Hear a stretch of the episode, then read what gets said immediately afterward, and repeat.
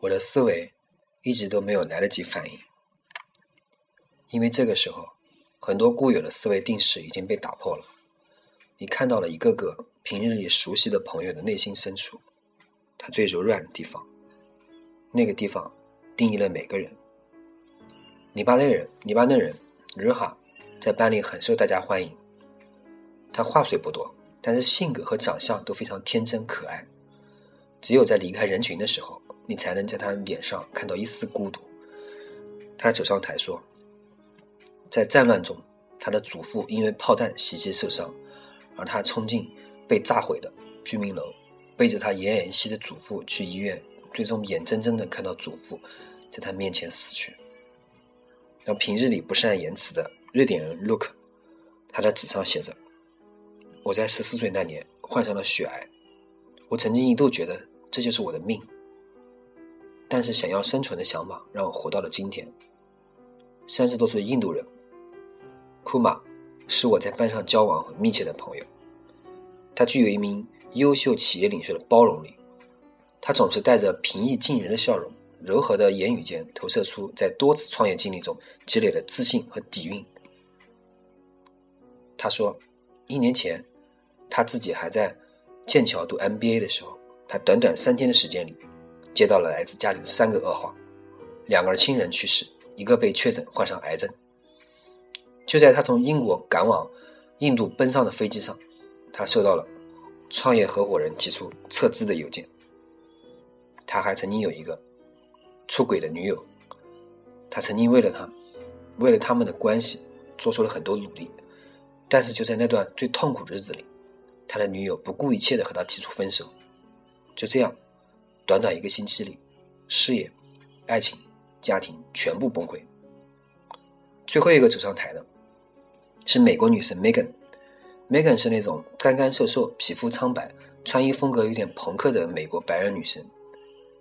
她性格很好，爱抽烟。她在班里最为人知晓的身份是作为硅谷明星投资人最杰出的创业者之一。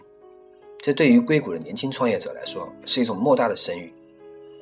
这时候，优秀的他站在台上说的第一句话是。我是一名强奸受害者。那一刻，整个房间的空气有一种凝固了的感觉。他也停顿了一下。在事情发生的第一年里，我一直不敢去面对曾经发生过的事。他说：“我没有敢告诉我的父亲、母亲、我最好的朋友，或者任何人。我想要去忘记这种羞辱。”他平静的诉说这那段日子。但我无论如何也忘记不了。他把自己关起来，将自己笼罩在那件事情中，每天都希望时间很快过去。我感到我和这个世界隔了一层罪。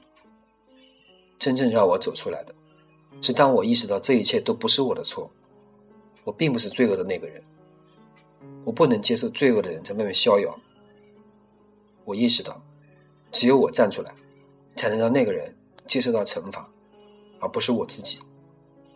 他叙述着过去，我们四十个人所处在的密闭空间，绷紧了的重量，只只在他一个人轻柔而又平静的言语中找到支点，直到坐在第一排的荷兰女生 Cat 有了反应。Cat 是那种体格健硕、性格硬朗的运动型女生，身高一米八的她来自阿姆斯特丹，一直从事着体育运动相关的行业。在这一刻。我还没有意识到发生了什么的时候，他突然冲，哭着冲上去，紧紧抱住了台上的 Megan。高大的他，把头埋在了 Megan 的身后，只说了一句话，伴着哭泣：“You are not only one。”你不是一个人，你不是一个人。两个平日里无比坚强的女性相拥而泣。这个故事就是这样结尾的，而这一切发生在不到两个小时里。这是一群再正常不过的人，无论在现实生活中、职场中，还是在社交环境下遇见他们。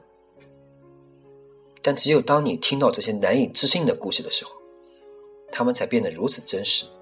其实真实一直存在的，只是我们活在了彼此对对方的假设里。而这一刻，所有的触动都源自于一个不完美的人类对于另一个不完美人类最深层的理解。那天晚上，我走在一个商场里，看着每一个和我擦肩而过的陌生人，我突然觉得他们有了厚度。看着那个人的面孔，听着那个人正在说的话，我开始想象他们背后的故事。在他的装扮背后，这个黑框眼镜的白人女性，可能活在一一个怎样的屋檐下？那个穿着朴素的亚裔爸爸，可能经历过怎样一个青春呢？这个脾气暴躁的黑人胖大妈。要照顾几个这样的熊孩子？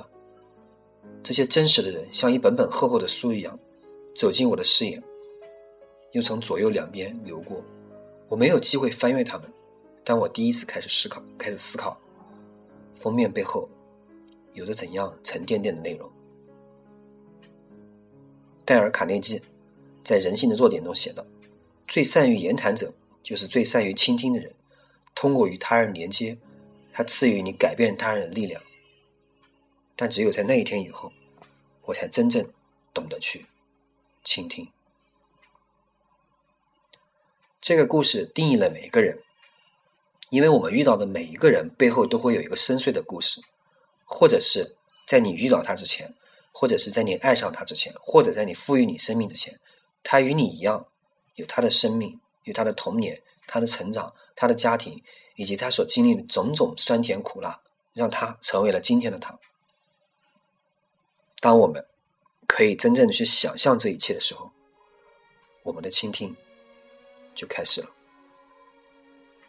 这就是我说的倾听的故事。感谢大家收听舒克的飞行广播，我是主播舒克，欢迎大家关注我微博、微信、QQ，与我进行交流。